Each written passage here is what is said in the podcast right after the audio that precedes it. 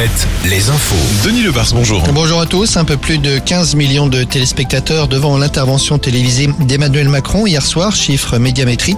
C'est sensiblement le même score que lors de sa dernière allocution en juin dernier. On ne compte pas l'interview du 23 mars à 13h. Comme prévu, des rassemblements ont eu lieu hier. Ils étaient 300 par exemple à Tours, où une partie des manifestants ont eu un face-à-face avec les policiers pendant quelques minutes. Un peu plus d'une centaine de personnes à La Roche-sur-Yon, 400 à Angers. Et rappelons qu'une 13e journée de manifestation est programmée pour jeudi, mais le grand rendez-vous qu'attendent les syndicats, c'est celui du 1er mai.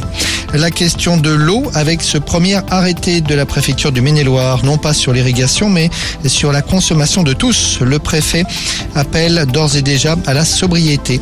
Dans ce département, nous dit la préfecture, le niveau des nappes n'est pas catastrophique, mais reste inférieur à la normale. Les pluies de l'hiver ont été insuffisantes et celles de mars n'ont pas permis de rattraper le retard. Un constat que l'on dresse aussi en Touraine et dans le Berry notamment.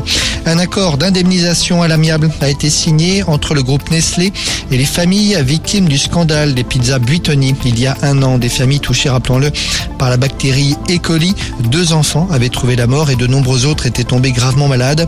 Le groupe agroalimentaire n'a pas communiqué sur le montant des indemnités.